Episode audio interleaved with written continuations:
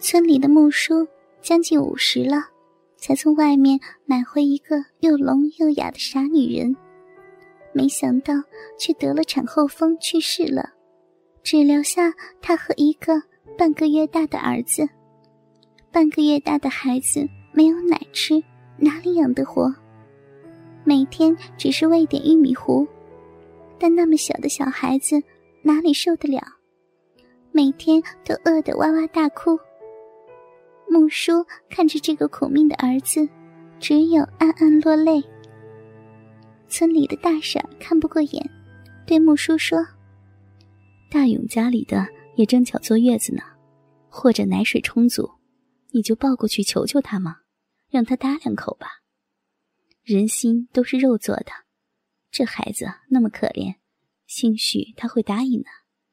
哎，这孩子真命苦。”木叔想，人家是山外大世界进来的人，哪里会看得起我们这样低贱的人？平时见面说话打招呼，连正眼也没瞧过自己一眼。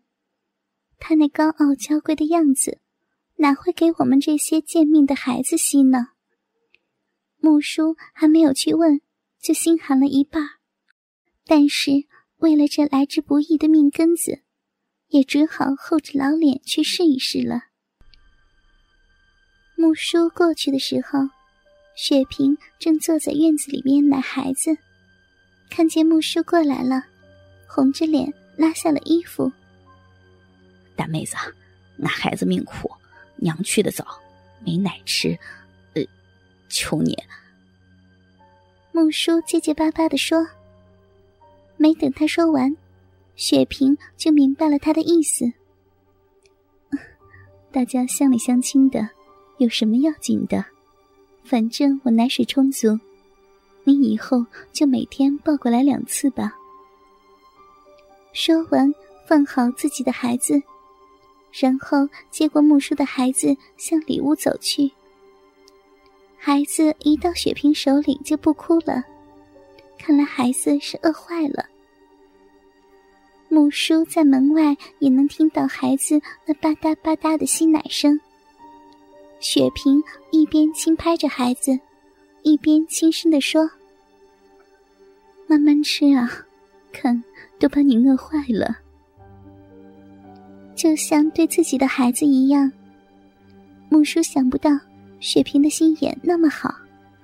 十几分钟后，呸，十几分钟后。雪萍抱着孩子出来了，孩子已经吃饱喝足睡着了。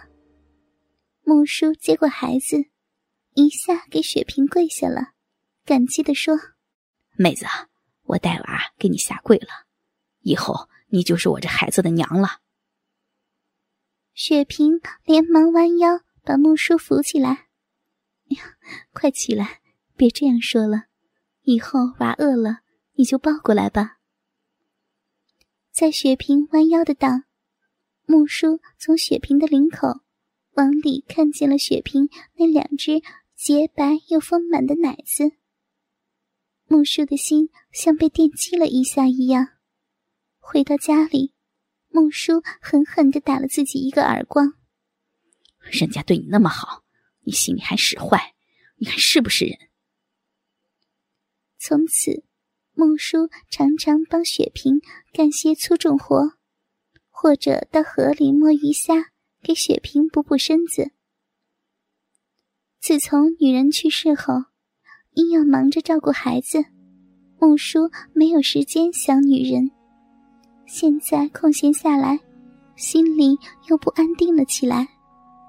特别是每天看着雪萍那娇俏的身影，在自己眼前晃来晃去。和听着娃儿那吧嗒吧嗒的吸奶声，心里老是浮现雪萍弯腰的样子。还有，就是有时候接孩子时不经意的碰撞，让木叔真想用手狠狠的感受一下那软绵绵的东西。每次从雪萍家里回来，都觉得浑身燥热，像一团火在心里烧一样难受。非常渴望能快点见到雪萍那娇俏的身子，好灭灭心里那团火。但每次见过雪萍后，那团火却更加强烈了。一天傍晚，天气异常的闷热。木叔从地里回来的时候，已经一身臭汗，但他也顾不上洗，一下抱起饿坏了的儿子，就往雪萍家里赶。与其说是儿子饿坏了，不如说是他自己饿坏了。今天的天气那么闷热，以至于使得他心中的那团火。也异常的燥热，他多么渴望能尽快的看到雪萍啊！木叔来到雪萍家的时候，雪萍正好洗完澡出来。由于天气闷热，所以雪萍只扣了两个扣子就出来了。因为快要睡觉了，所以连肚兜也没带，里面的两团奶子若隐若现。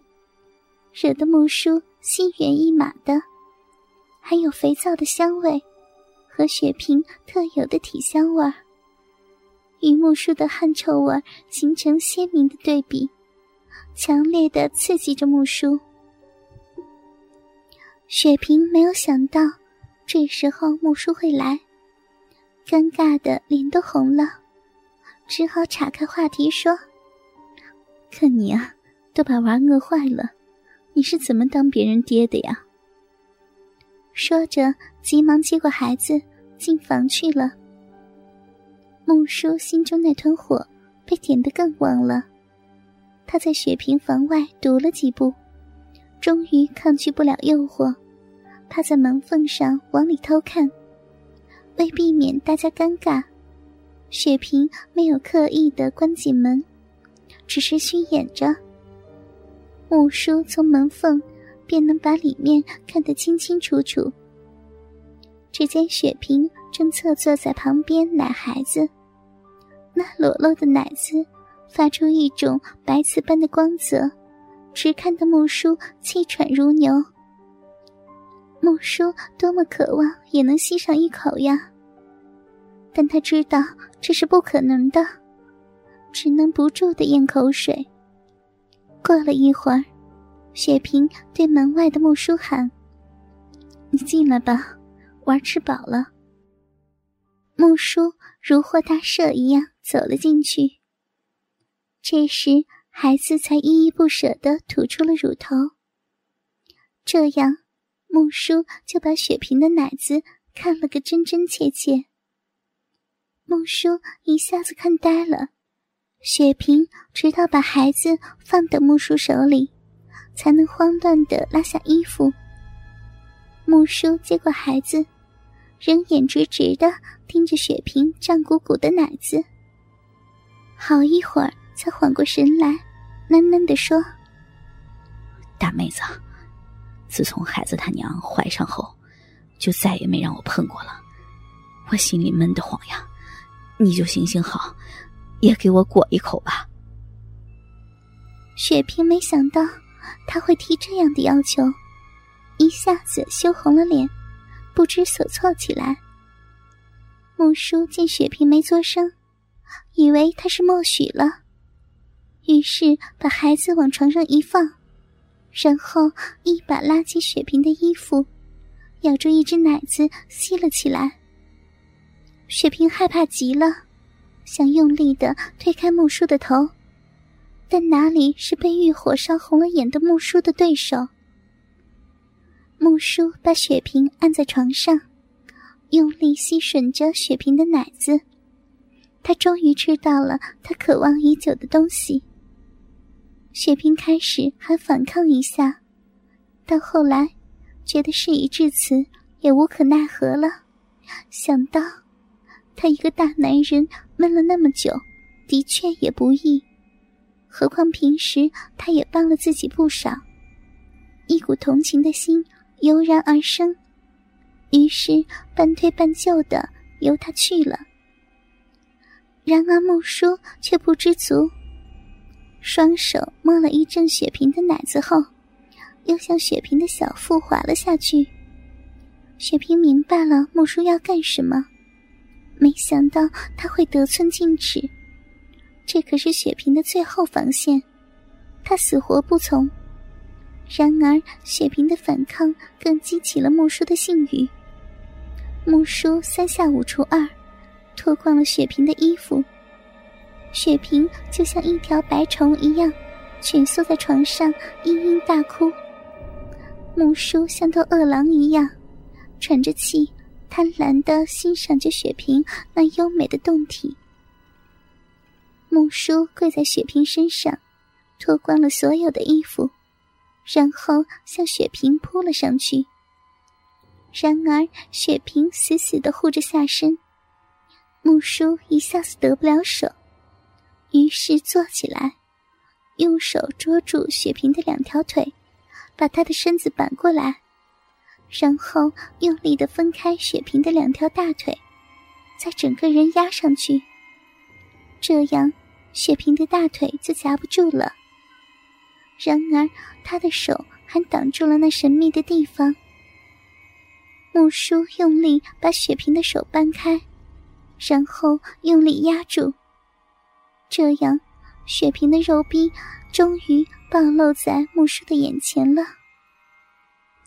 真是一个肉厚多汁的好地方，木叔美美的想着，然后提起粗大的鸡巴，对准雪萍的肉壁插了进去。雪萍绝望的闭上了眼睛，木叔用力的抽擦着雪萍的骚逼，前所未有的快感传遍了木叔的全身。又黑又瘦的木叔与珠圆玉润的雪萍。形成强烈的对比。黑色压在白色的上面，猛烈的做着活塞运动；白色则在黑色的下面无谓的挣扎。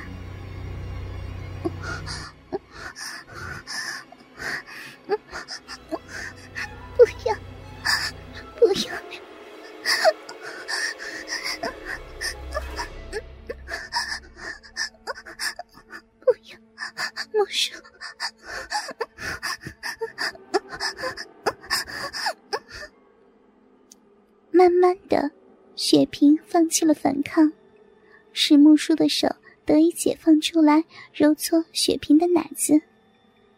木叔满足的享受着雪萍带来的快感，压抑多日的能量终于得到了释放。